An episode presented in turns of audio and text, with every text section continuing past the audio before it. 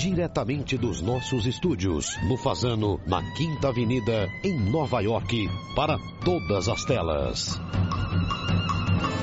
Lucas Mendes, Caio Blinder, Angélica Vieira e as participações especiais de Eduardo Mufarrej e Brian Winter.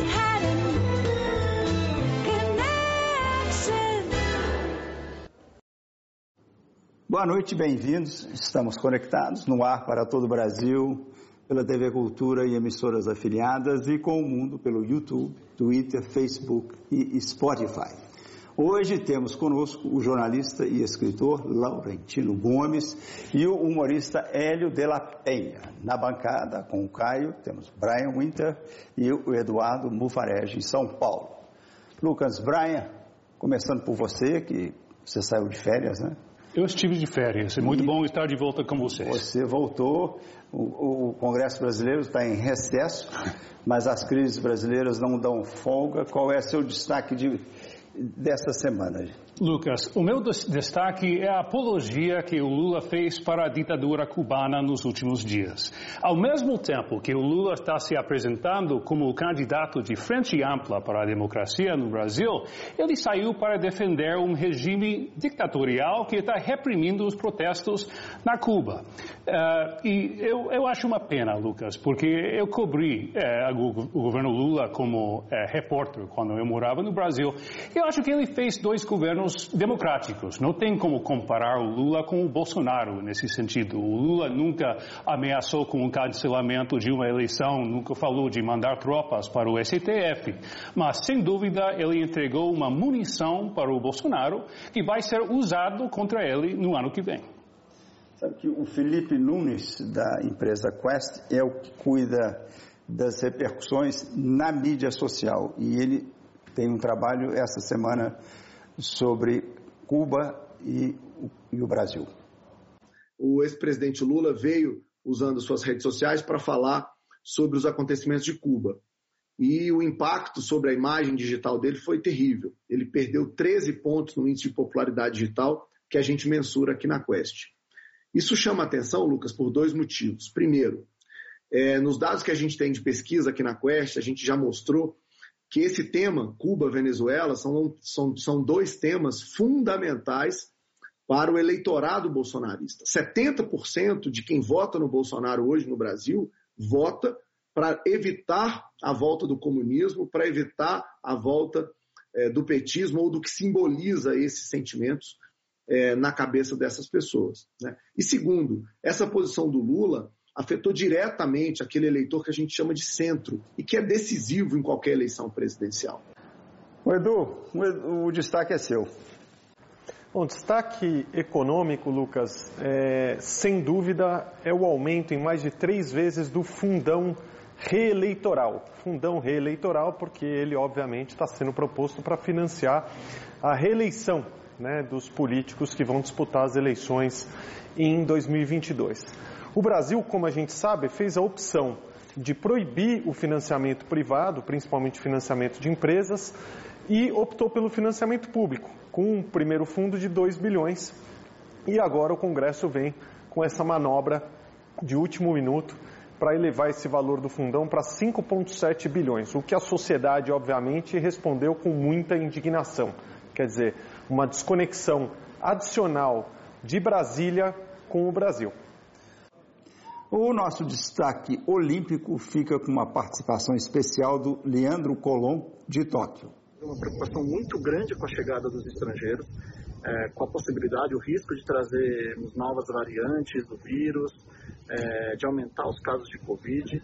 Uma pesquisa recente mostrou que 70% dos japoneses não acreditam que os jogos serão seguros, não há o apoio da população ao evento. É, então vamos ver como é que vai ser. É uma Olimpíada histórica, atípica, uma Olimpíada do medo, é, totalmente diferente do que a gente já viu até hoje. Um abraço a todos, obrigado. É, Leandro, aqui eu sou surpreso, você não está com a crítica da imprensa americana, eu nunca vi uma reação tão negativa sobre uma Olimpíada, eles acham que tem muita corrupção, tem marmelada nas medalhas, tem critérios que não são claros. E, e, e e, que e, as, e, as e os jogos quebram cidades. Quer dizer, quebrar toca é difícil, mas eles planejavam gastar 7 bi, vão gastar 20 bilhões. Uma grande vitória nesses Jogos Olímpicos é evitar um desastre.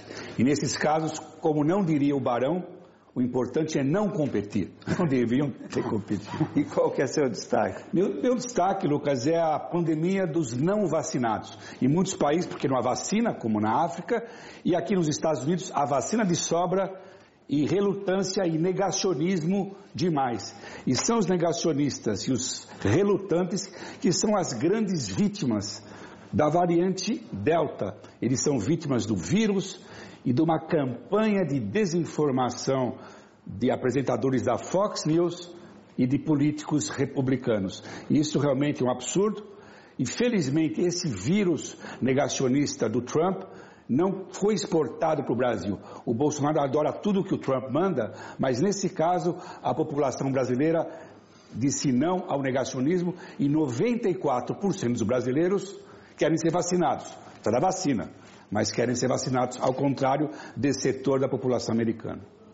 Vamos dar um exemplo de um, aqui uma confusão sobre a vacina entra no Senado e como um cientista educa o senador Rand Paul, que também é médico. Angélica, solta o Fauci no canalha virus and you increase its transmissibility to humans, right. you're saying that's not gain of function? Yeah, that is correct. And, and Senator Paul, you do not know what you are talking about, quite frankly. And I want to say that officially. You do not know what you are talking about. O meu destaque é sobre a confusão das vacinas. Tem brasileiro que me escreve dizendo o seguinte: a nossa Coronavac não vale nos Estados Unidos. Vale, mas quem vem do Brasil e não tem green card precisa fazer quarentena. Há exceções para estudantes, professores, jornalistas. Agora, são 10 vacinas diferentes soltas por aí. As mais aceitas pelos países são a AstraZeneca, que é número 1, um, e a Pfizer, número 2.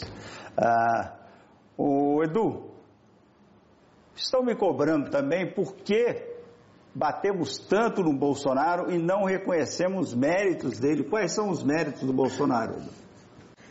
Lucas, acho que desde que o presidente Bolsonaro assumiu, no início de 2019, alguns pontos aconteceram que vale a pena a gente comentar. É, marco do saneamento, acho que é uma evolução importante. Marco das startups, lei do gás. E por último, e talvez o mais importante, que é algo que já vinha sendo debatido no Brasil há muito tempo, autonomia do Banco Central. E nesse capítulo eu acho que é onde a gente teve mais evolução. O Banco Central do Brasil tem sido protagonista num processo de revolução do sistema financeiro brasileiro. Com o PIX, com o Open Banking, que vai acelerar inclusão financeira, vai acelerar a digitalização. E eu acho que esse talvez seja dos grandes pontos de destaque do que está acontecendo hoje no Brasil. Nada no nível macro, nacional, mas coisas importantes no micro que estão andando e fazendo com que a vida do brasileiro seja um pouco melhor.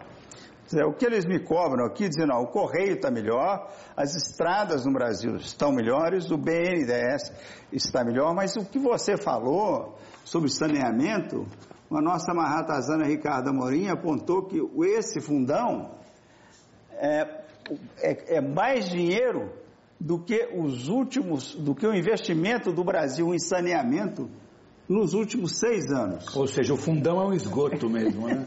então, o, o, Brian, o texano, que, você sabe qual é o maior número de ilegais, imigrantes ilegais no México? São os americanos. São os americanos. Gringos go home. Os americanos, então, os mexicanos, os americanos acusam os mexicanos, os mexicanos, mas os maiores imigrantes são americanos.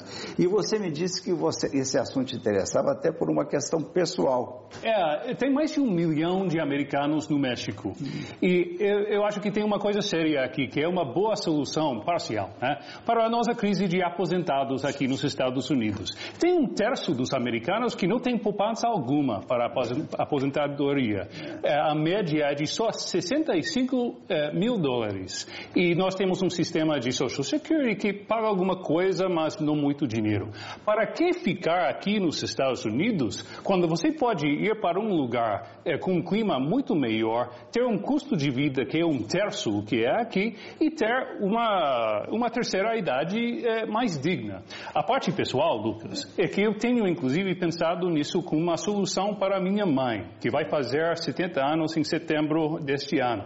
É, ela não sabe disso, mas ela também não fala português, então não tem, não tem problema, ela não vai ver esse programa. Mas, é, falando seriamente, é, é, é uma, é, eu acho que é uma solução importante e vamos ter que agilizar as nossas leis migratórias aqui para absorver mais gente de lá e também poder mandar gente lá que quiser, né? Melhor mandar para Montevidéu. Maconha é melhor, a cidade é mais segura, muito melhor. Manda é longe, e fica é mais longe. É longe, é longe. Melhor é ainda, longe. melhor ainda, para a mãe ficar mais ah, longe. É, não, aí ela fica doente, ela vai morrer onde, no Uruguai? É ótimo, o sistema, ah, sistema de saúde é ótimo. O sistema de saúde é ótimo. Ah, o, o novo sonho americano é o México, não tem nada a ver com o Uruguai. Agora, você saiu essa semana uma nova safra de livros sobre o Trump revelam que ele de fato tinha um plano de golpe, golpe de terceiro mundo, de tomar o, o governo. Agora, são tantas denúncias, ele ia decretar lei marcial e, e, e interromper a posse do Biden. São tantas denúncias inacreditáveis e, e nenhuma consequência, né? A diferença em relação ao terceiro mundo é que os militares americanos são de primeiro mundo e nessas várias revelações o grande herói é o general Milley, uhum. Chefe do Estado-Maior das Forças Armadas, que foi um muro de contenção ao Trump. O Trump, aliás, sempre impressiona. Numa das entrevistas, ele disse o seguinte: se tivesse uma eleição hoje, eu derrotaria uma chapa formada pelo George Washington e pelo Lincoln. Né? Mas o General Milley, não, essa, esse foi, o General Milley foi o ponto de contenção, o muro de contenção e disse que nós estivemos mais perto do abismo é do que a gente imaginava. Então, vamos prestar continência a um bom general. Olha aqui, esses nomes aí que vocês, nós vamos mostrar, a jornalista e apresentadora Rachel Maddow, com os nomes atrás dela, que foram as pessoas demitidas da Casa Branca ou que se demitiram no governo Trump. São mais de 200. Você pode pegar os últimos governos americanos, ó, você não chega naqueles números, naqueles nomes, a quantidade de gente demitida ou que se demitiu porque não aguentava uh, o Trump. Agora, esses outras, essas outras imagens são de assessores que foram presos. Ou muitos deles, ah, isso aqui lá é toma, muitos ainda estão presos, muitos já perdoados pelo Trump, e e, uma, e um vai, o judiciário americano vai ficar ocupadíssimo, porque tem só na, no, a turma que invadiu o Capitólio tem mais de 500. Eles estão com trabalho para vários anos. Agora nós vamos trazer o Laurentino para falar, Laurentino Gomes, que é, é nos falar sobre um livro, é o segundo livro de uma trilogia, que é sobre a escravidão no Brasil e, e, se concentra no século XVIII, que é o auge do tráfico negreiro, negreiro no Atlântico, que na época foi impulsionado pela descoberta das minas. Laurentino, muito obrigado pela essa segunda vez que você vem. A gente já insistiu com você muitas vezes, mas é, finalmente conseguimos. Você está em Portugal, em Braga. Muito obrigado. Eu estou em Braga, Lucas. Olha, um grande prazer, viu? Eu, lembro que eu tinha acabado de lançar o 1808 e, e o Caio me convidou. E eu fui para Nova York, tomei banho, me perfumei, pus roupa nova, cheguei super nervoso ao estúdio do Connection, do Manhattan Connection. E eu estou de volta, eu acho que eu estou mais maduro, mas ainda assim é uma grande alegria rever vocês. Ele parecia o João VI chegando no Rio de Janeiro, né? A corte, a corte do Laurentino chega. Ô Laurentino, essa sua, você garimpou anos nesses três livros. Nessa garimpagem, qual foi a sua descoberta? Qual foi o seu diamante sobre a escravidão brasileira? Tem alguma peculiaridade? A, a, a nossa escravidão é uma coisa, alguma coisa que seja só no Brasil? Tem acontecido só no Brasil? É, não, são, são, muitas surpresas, né? Começar pelos números. O Brasil recebeu sozinho 40% dos 12,5 milhões de africanos que embarcaram em navios negreiros. São cerca de 37 mil viagens ao longo de 350 anos. Então, os números são de escala industrial. É, mas o Brasil foi também foi o último país a acabar com a escravidão, o, o, último a acabar com o tráfico negreiro, em 1850, e, em particular, no século XVIII, o que me impressionou foi a banalidade da escravidão. Era uma coisa trivial. Comprar e vender gente se tornou parte da rotina da colônia portuguesa. Todo mundo tinha escravo, desde que não fosse escravizado, evidentemente, e inclusive pessoas que conseguiam alforria logo em seguida, quando conseguia acumular, acumular algum pecúlio, alguma poupança, comprava escravos. O caso mais típico é o de Chica da Silva, né?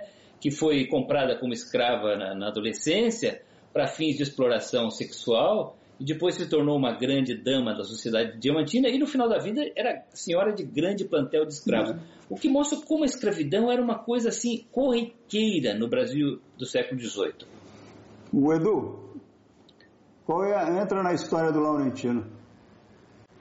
Então, a minha pergunta é conectada um pouco com isso, Laurentino. A gente está em 1807, novembro, Europa, Lisboa, muito próxima de ser invadida, e a família real portuguesa vem para o Brasil. Se a gente fosse fazer um exercício, se esse evento não tivesse acontecido, né, o que, que teria se tornado o Brasil, na sua opinião? Bem, em primeiro lugar, o Brasil não existiria, né? É, a única explicação para o Brasil na forma como ele é hoje, com dimensões continentais, um Brasil relativamente integrado pela língua portuguesa, pelas suas raízes africanas e portuguesas, é a ida da, da, da família real, porque na época o Napoleão invadiu a Espanha, invadiu Portugal e, a, e prendeu o rei da Espanha. A América Espanhola ficou à deriva e se dividiu em uma constelação de países independentes.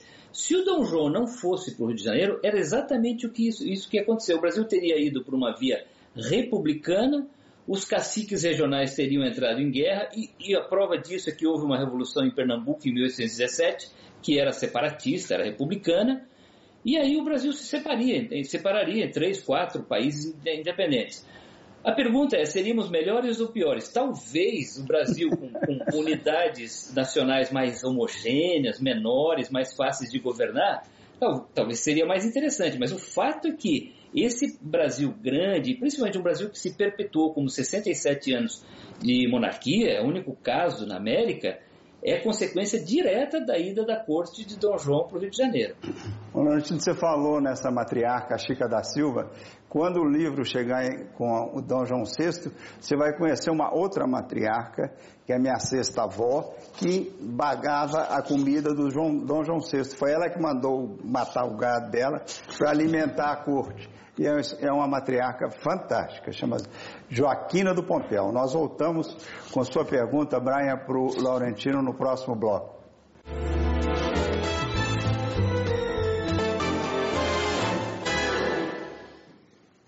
Estamos de volta com o jornalista e escritor Laurentino Gomes e com o Brian Winter.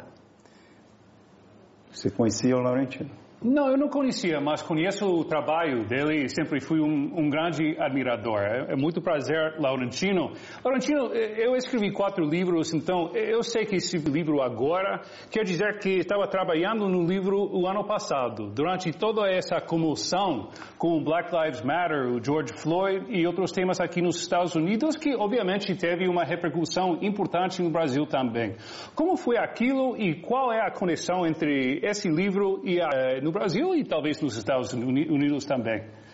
Bem, Brian, bem, prazer é meu também te encontrar aqui virtualmente. É, o, eu, eu, cada vez mais me convenço que esses livros estão chegando em boa hora, né? Porque escravidão definitivamente não é assunto de museu, de livro de história, é uma realidade presente nos Estados Unidos e no Brasil. Então, quando eu lancei o primeiro livro, é, coincidiu com alguns episódios de grande repercussão. Por exemplo, um garoto tinha furtado uma barra de chocolate numa, num supermercado e foi surrado a chicote. E, como se sabe, chicotear negros era uma especialidade do Brasil colonial. Depois, agora, recentemente, aquela mulher de grávida de três meses que foi morta por uma bala perdida no Rio. Ou seja, George Floyd, as balas perdidas, os, os, os eventos explícitos de racismo são cada vez mais frequentes né, no Brasil e nos Estados Unidos. Por isso que é importante refletir sobre esse assunto. Existem características diferentes, evidentemente, entre a escravidão no Brasil e nos Estados Unidos, mas as consequências são muito semelhantes, né? Por exemplo, se a gente for falar sobre as diferenças, nos Estados Unidos a barreira racial era quase que intransponível, né? O índice de alforria foi muito superior no Brasil. Os Estados Unidos importaram cerca de meio milhão de, de africanos nos navios negreiros e na Guerra Civil tinha 4 milhões. No Brasil, o Brasil importou 5 milhões, na Lei Áurea tinha 700 mil. Então, as oportunidades de alforria eram muito maiores do que nos Estados Unidos. Mas eu diria assim, isso não significa que a escravidão no Brasil foi mais boazinha, patriarcal, como, como defendia o Gilberto Freire, né? Os dois regimes escravistas foram muito duros. E as consequências podem ser observadas ainda hoje, né? Na forma de preconceito nos Estados Unidos e de desigualdade social no Brasil. Caio Blinda. Laurentino, eu quero fazer uma pergunta mais inconveniente. Eu, eu vi você no Roda Viva, você estava muito otimista sobre o papel de cotas raciais pode ter no Brasil, etc. E eu queria saber o seguinte: a conta moral, histórica, financeira da escravidão é priceless, mas com cotas raciais e com reparações, a conta não vai fechar. É possível você dar conta do que nós temos que pagar? Uma sociedade como o Brasil pode absorver essas reparações? O, Caio, essa conta não fecha se ela for entendida apenas como uma equação contábil, financeira, uma dívida. Quanto é que eu tenho que te pagar pela exploração de milhões e milhões de seres humanos, pelo racismo? Tá bom, tá aqui o dinheiro e não me encha mais as paciências porque eu resolvi isso. Mas não se trata disso, é uma questão de investimento no Brasil. Eu, eu, tenho insistido muito nesse ponto, né? Se você imaginar que, se você levar em conta que nessa sociedade da, da tecnologia e da informação, a riqueza das nações está no capital humano, está na capacidade das pessoas de inovar, de pensar, de criar soluções, de criar Tesla, SpaceX, Amazon, Netflix, Apple. Enquanto o Brasil não investir na imensa maioria da sua população para que essas vocações e esses talentos se realizem, nós vamos ser um país atrasado, um país pobre, um país subdesenvolvido, que numa pandemia vai ficar de pires na mão pedindo o IFA da China da, da Índia porque não investiu em educação, em tecnologia, não sabe fazer vacina. Então, assim, se você considerar apenas como dívida, realmente a conta é impagável. Quem é que vai pagar? O, o Brasil é um país quebrado, tá tudo, eh, não, não existe dinheiro para nada. E além disso, é muito politicamente difícil você vender, né?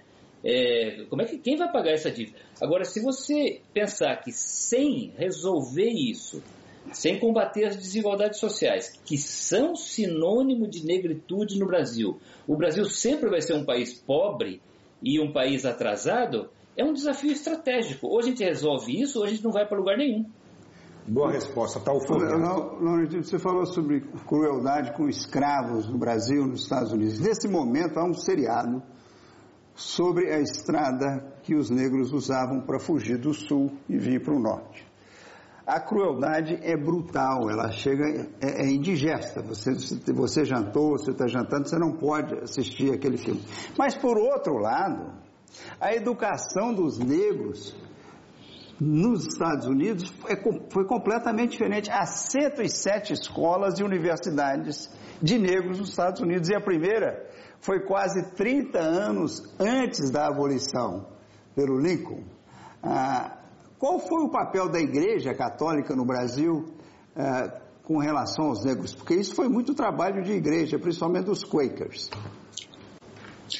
É, sim, no Brasil a igreja foi o contrário, né? A igreja foi cúmplice o tempo todo é. com o sistema escravista. O, o, se criou uma, uma ideologia né, escravista com bulas papais, sermões de padres jesuítas, tratados filosóficos que defendiam a ideia de que os negros eram inferiores, bárbaros, selvagens, praticantes de religiões demoníacas, e que, portanto, segundo um discurso do padre Antônio Vieira para a Irmandade do Rosário no Recôncavo Baiano, é, um discurso, um sermão muito famoso, é, a escravidão era um bom negócio para os negros, porque era a oportunidade deles, deles se incorporarem à civilização católica e portuguesa nos trópicos. Então a igreja deu base, né, deu alicerce para o escravismo.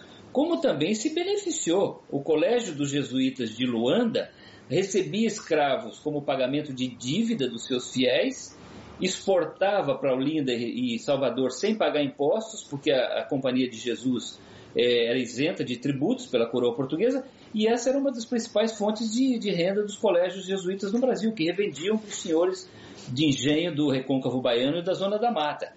E a igreja nunca se pronunciou decisivamente contra a escravidão. A, a encíclica do Papa Leão XIII, que condenou a escravidão, chegou ao Brasil depois da Lei Áurea. A notícia dessa encíclica chegou primeiro com Joaquim Nabuco, mas anunciando que haveria uma, uma encíclica. A própria encíclica foi, foi publicada depois que o. Que, então, assim, a igreja foi um bastião, não só criando a base da ideologia escravista, mas também, eu diria, criando um sistema de controle sobre o sistema escravista, né? impondo regras de conduta, de comportamento. Os escravos participavam de irmandades religiosas que ali em, em Mariana, Ouro Preto, Salvador, Olinda, que conviviam com irmandades brancas. Então havia uma impressão de mistura, quando na verdade era absolutamente segregado. Ah, aqui a igreja explorava os indígenas, os índios. A Igreja Católica, igreja quando Católica. o sul-americano ainda era espanhol, né? Agora, há uma outra coisa que acontece aqui, não acontece no Brasil, é que nos últimos meses entraram quase 8 bilhões de dólares para as escolas e universidades negras, entre doações e perdões de dívidas. Ah, há uma, inclusive, essa semana, o, o pioneiro do rock, o James Brown, deixou, tinha deixado um testamento e ficou 14 anos nos tribunais com nove filhos, uma ex-mulher que não era mulher, brigando pelo dinheiro, os executivos. Então a decisão saiu, uma decisão secreta. Ah, o grosso do dinheiro, calculado entre 4 e 100 milhões, a gente nunca vai, vai para educação de crianças pobres.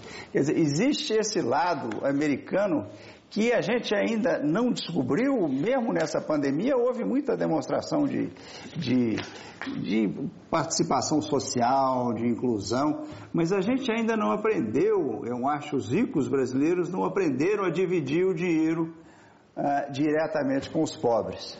Por quê? Hum, não, definitivamente. O sistema escravista ele criou um sistema, um, um uma estrutura de castas no Brasil, né? Quem podia mandar, quem, quem comprava, quem vendia gente, quem obedecia, quem trabalhava. O trabalho era visto como uma coisa indigna pelos brancos, porque quem trabalhava era o negro. E o Brasil acabou com a escravidão e abandonou essa África à própria sorte. Não investiu em educação, moradia, saúde, saneamento, segurança, nada. É uma população completamente abandonada. Então, assim, eu acho que existe ainda esse, esse espírito predatório, né, da elite herdeira da colonização portuguesa, que é vamos usufruir de tudo e não vamos investir em nada. Fica uma política de terra arrasada para trás. Então, o escravismo se perpetua no Brasil. É, porque o, é inaceitável você observar os indicadores sociais no Brasil e ver que existem dois países muito distintos, né? Um país branco é, rico, com boas oportunidades, que tem boa moradia. Claro, os serviços do Estado são precários de uma forma geral, mas tem muito mais acesso aos serviços do Estado do que aquelas periferias perigosas, insalubres, abandonadas pelo crime, dominadas pelo crime organizado e, e abandonadas pelo Estado. Então, assim, e, e eu acho que essa discussão está chegando ao Brasil aos poucos, mas com muito atraso, né? Ah. Durante a luta pelos, pelos direitos civis na década de 60, o Brasil estava mergulhado numa ditadura militar e que isso era proibido falar. Se você falasse de racismo, falasse de desigualdade social, você podia. Ah. ser preso, torturado, levar o cacete da polícia, né? Bom, Rolantino, agora eu vou ter o prazer de trazer aqui o Hélio de la Penha, que eu não sei se você já conhece, vocês já se encontraram, mas ele também está aqui conosco pela segunda vez. Bem-vindo, Hélio. Salve Lucas, tudo bem? Tudo bem, a notícia, o Caio está preocupado, diz que você nada muito para não se afogar nas mágoas com o seu Botafogo, que está a perigo de cair para a segunda divisão. Ou para se afogar, talvez ele quer se afogar, já é caso perdido. Não, não exatamente. Eu, por isso que eu sou um nadador de águas salgadas, é justamente a lágrima que escorre aqui é onde eu onde eu estou nadando atualmente, que está muito bravo, cara. Mas tá é muito difícil. Eu estava vendo aí vocês falando aí das. É, de questionando, poxa, mas só falam mal do Bolsonaro, não falam bem do Bolsonaro. Aí o, o Edu levantou uma, alguns de, detalhes positivos. E aí eu fiquei fazendo uma comparação com o Botafogo, que é assim, é, é, é como assim, pô, mas vocês nunca falam do ataque do Botafogo. E, e, e por que vocês não valorizam, por exemplo, um lateral bem batido? Sabe? Eu, é, mais ou menos, é mais ou menos isso que eu vejo dos, dos benefícios do governo Bolsonaro. Olha, agora você tem a oportunidade de, de conversar com o Laurentino, que é um prazer enorme. Pô, Laurentino, olha aqui, ó. Tô aqui, meu livro de cabeceira, tá? Ganhei recentemente e, e já, inclusive, já vi aqui uma coisa interessante, porque uma das grandes polêmicas com o nosso mandatário quando ele estava em campanha foi que ele é, mediu os negros em arroba. E aí eu vim ver que, na verdade, ele, ele fez um, uma, uma, releitura histórica, né? Nós éramos medidos em, em, em arroba. É, isso é muito interessante, porque o Bolsonaro falou, olha, eu fui visitar um quilombo e o quilombola que pesava menos, sei lá, pesava sete arrobas, porque arroba era um critério de medida para comprar e vender mercadoria no Brasil colonial, incluindo pessoas. E é por isso que eu abro o livro descrevendo um objeto interessantíssimo que eu encontrei no Museu de Artes e Ofícios de Belo Horizonte, que é uma balança de pesar escravos. Então lá tem balança de pesar farinha de mandioca, balança de pesar boi, cavalo, porco, é, pesar todo tipo de mercadoria. Uma delas era para pesar gente. Então as pessoas eram pesadas, medidas, avaliadas nas suas partes íntimas, e depois eram untadas com azeite de dendê para ter uma aparência melhor. E aí comprador e vendedor fixavam um preço, mas o critério era arroba. É. Então, assim, é muito interessante a linguagem racista do presidente, né? Porque é uma linguagem que está tá, tá dentro do, do cerebelo dele, né? Na cultura racista que ele, que ele trouxe para cá, ao ponto de ele usar esse tipo de expressão. Nós voltamos com o Hélio de la Penha e com o Laurentino no próximo bloco.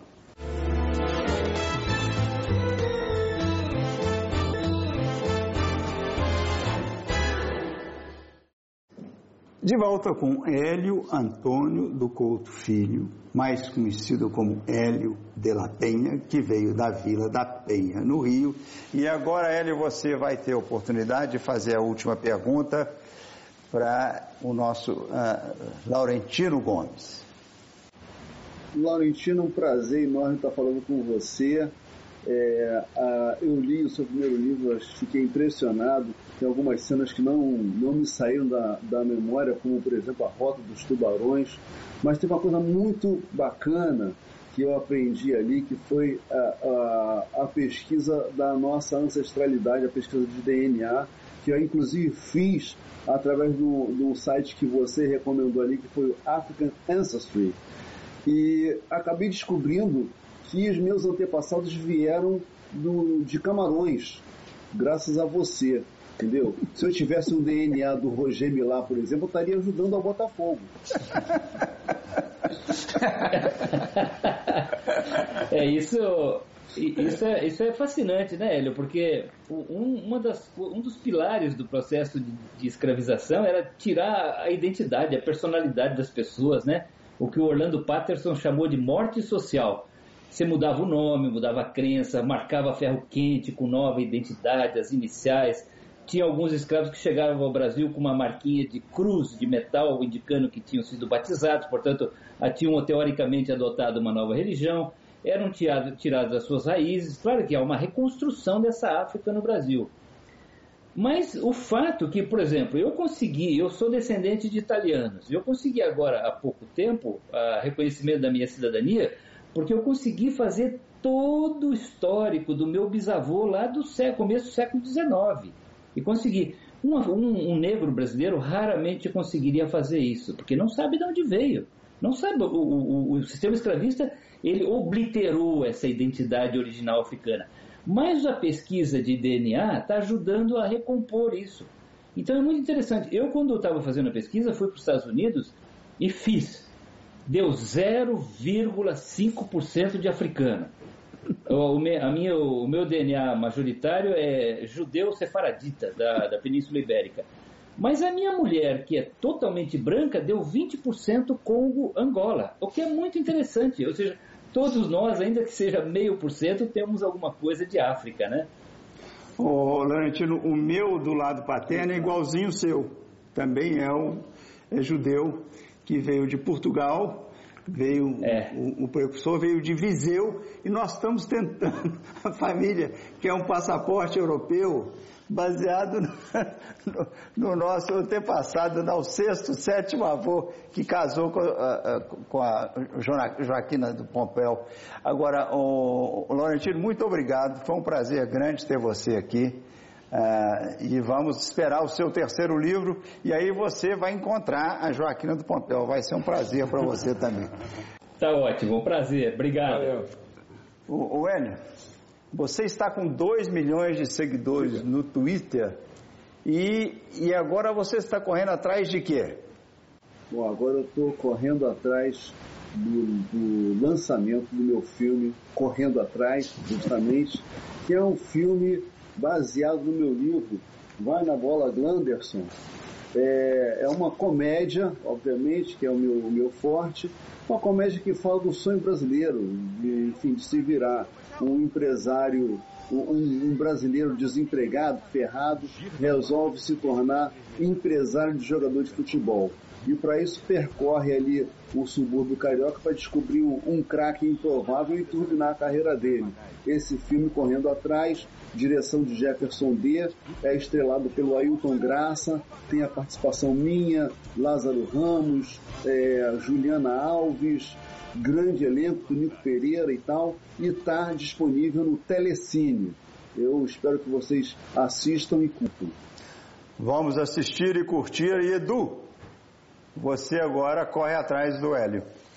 Hélio, eu queria que você contasse um pouco para a gente de como é que foi essa vivência, primeiro, né, de ser um aluno de engenharia da, na UFRJ, no começo da década de 80, quer dizer, uma época diferente, né, onde esse contexto de segregação racial no Brasil ainda mais aprofundado, né, e na sua visão, por que que a partir daquele contexto, né, que vocês se reúnem e dali sai um, saem bons, provavelmente grandes engenheiros, mas saem muito melhores é, produtores, profissionais da área de entretenimento. Acontece essa profusão e essa formação completamente improvável. É, essa, esse corte que você faz aí sobre a universidade, sobre a escola de engenharia, ele é, é, é pertinente, mas no meu caso foi uma mudança é, num outro sentido, porque assim, eu antes de estar na, na engenharia do UFRJ, eu estava no colégio de São Bento, onde é, a, minha, a minha situação de exceção era muito maior. Então, quando eu entrei na universidade, eu, na verdade, eu enxerguei ali um tanto de diversidade. E conheci também, é, é, acabei fazendo amizade com, com o pessoal da comunidade judaica, né, os judeus ali, o Beto Silva principalmente, enfim. E isso permitiu que eu conseguisse é, é, é, é fazer uma, uma transição para um, um outro mundo, né? foi muito importante, sabe? A gente participava ali do movimento estudantil e tínhamos muita coisa em comum, inclusive as críticas à, à, à sisudez do, das, das lideranças. Né? E foi a partir daquilo que a gente foi um mote que a gente é, usou para lançar o jornal Caceta Popular, que depois foi crescendo, evoluindo, trazendo gente, até resultar no Cacete Planeta Urgente, o programa foi é, muito bacana. E achei interessante né, que a gente, numa escola de engenharia, justamente criou uma mídia de comunicação é, é, é assim relevante, como foi o, o Cacete Planeta. Mas então o que, eu, o que eu quero dizer é, no Colégio São Bento, eu me sentia muito mais isolado, sabe? Na escola de engenharia também havia muito poucos negros, né?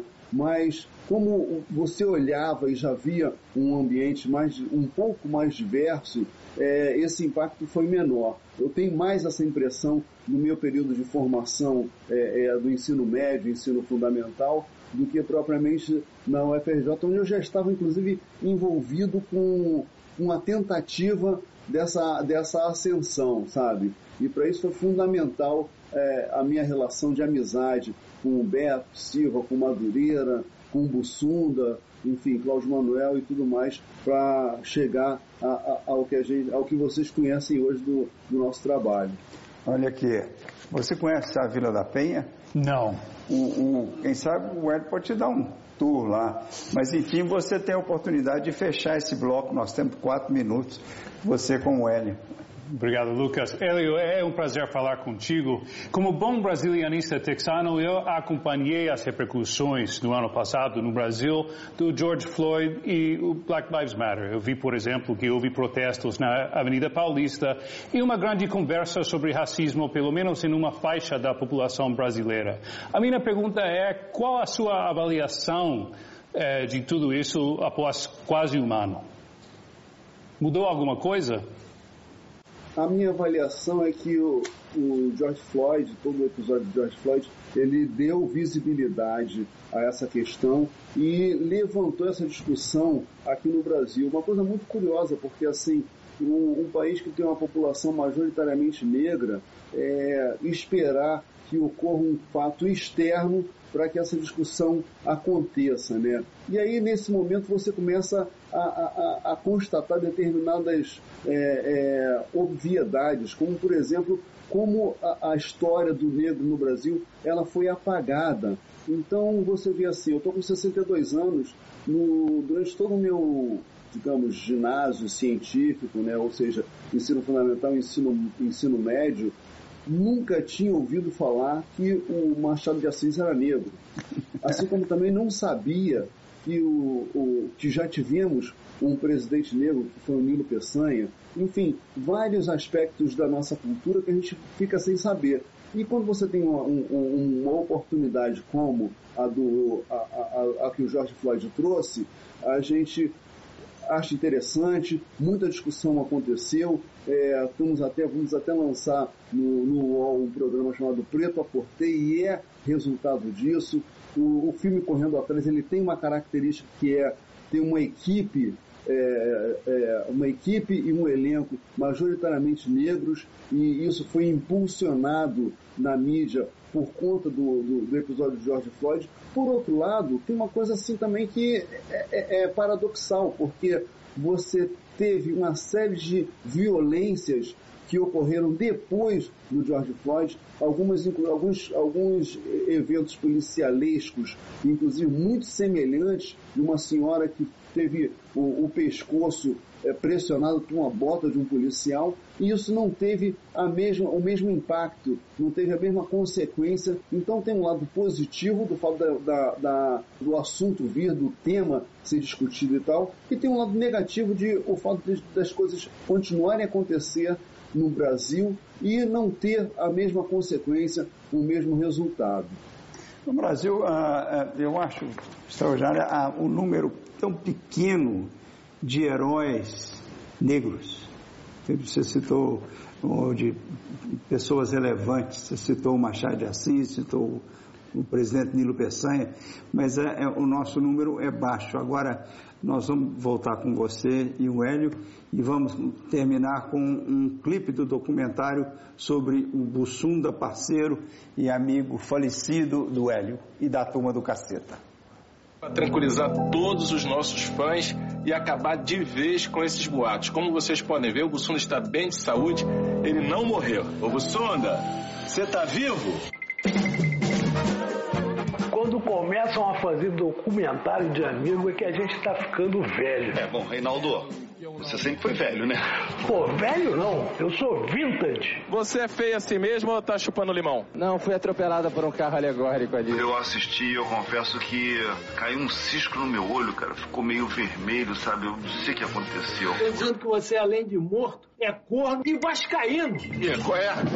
Vascaíno nem morto aí. Fala sério.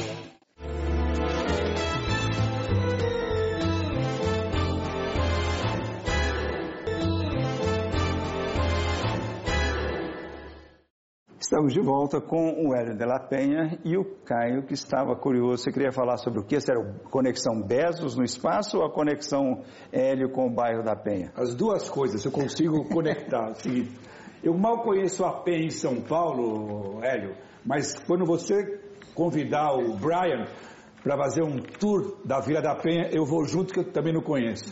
Mas queria falar do outro tour. O destaque dessa semana foi a viagem do Bezos 11 minutos aí pelo espaço, você, como membro do Cacete Planeta, deve estar interessado nessas coisas além do planeta. Eu sei que para viajar hoje em dia, lá fora, você tem que ser astronauta ou bilionário. Mas você está vacinado. E vacinado. Você está interessado aí numa viagem dessa ou quer ficar na Vila da Penha mesmo?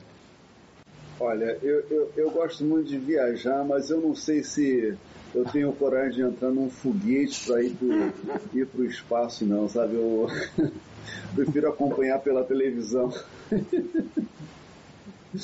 sabe? Acho meio, acho meio perigoso. Mas, enfim, vai, vai que essa moda pega, a coisa facilita. E deve ter um visual bacana, né? Inclusive, eh, você lá do, do espaço pode concluir que finalmente pode concluir que a Terra é redonda, né? alguns, alguns vão concluir, não todos.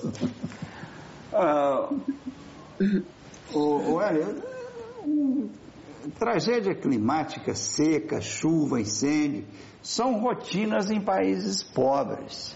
Agora, enchentes com mortes na Alemanha, um monumental um incêndio na Sibéria, isso é lá perto do Polo Norte, é um dos maiores incêndios. Isso aí é uma nova rotina, o negócio do terceiro mundo, ninguém dá a menor bola mais se a Amazônia está pegando fogo, se o mundo inteiro está pegando fogo. É, eu acho que esses países subdesenvolvidos aí do norte, eles têm que prestar mais atenção na questão ambiental. Sabe? Porque eu acho que o problema da Amazônia não sensibilizou o suficiente. Então, foi preciso que, que houvesse alguma tragédia na Alemanha as pessoas acham, perceberem que o, o caso é sério mesmo, né?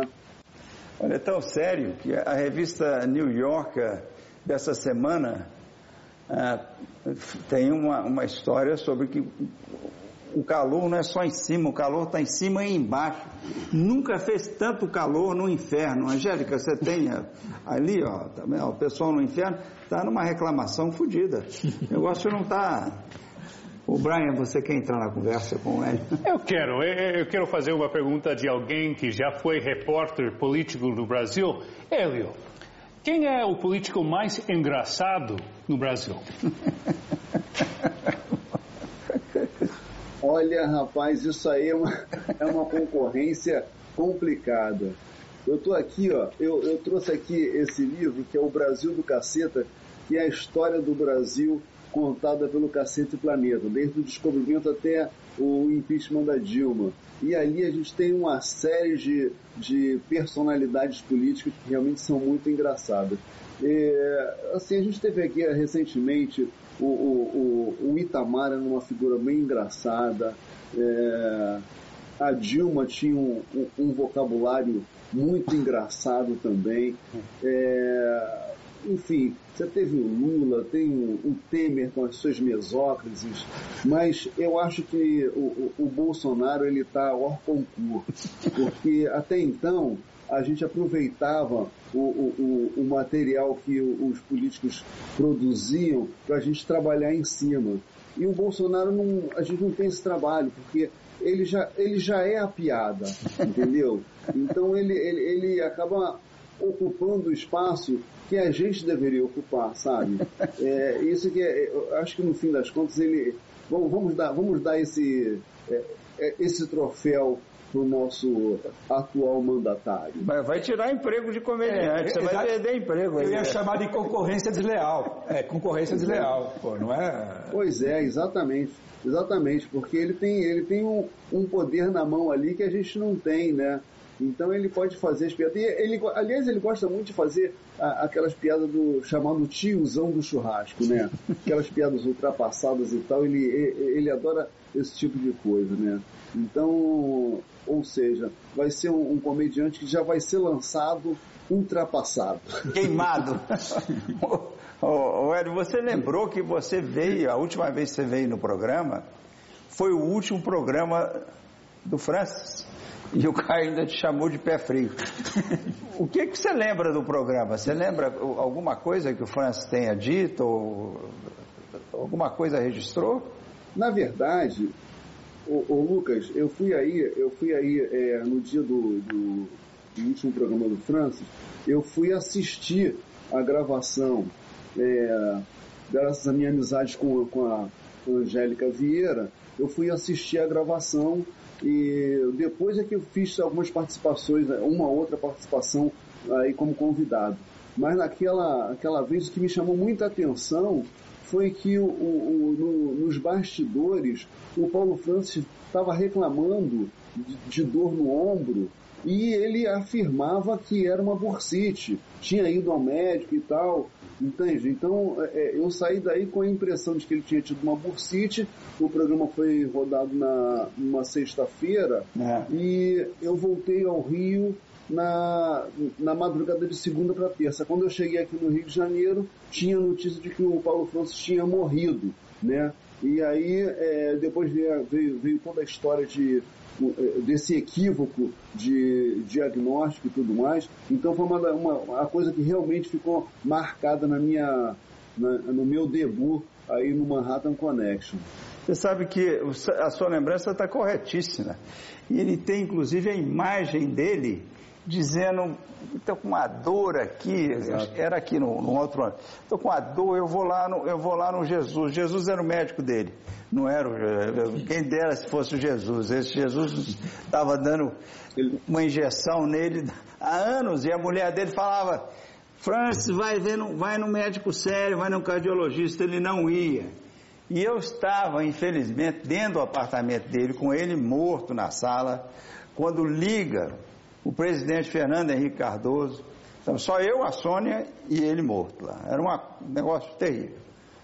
E, o, e, ela leva uma bronca, e o Francis morto, leva uma, branca, uma bronca do Fernando Henrique, mas esse Francis, como é que, de, como é que ele não ia médico, como é que não se cuidar? Coitado do Francis, meio morto, levando bronca. E a, e a Sônia não conseguia mesmo, ele, ele tinha.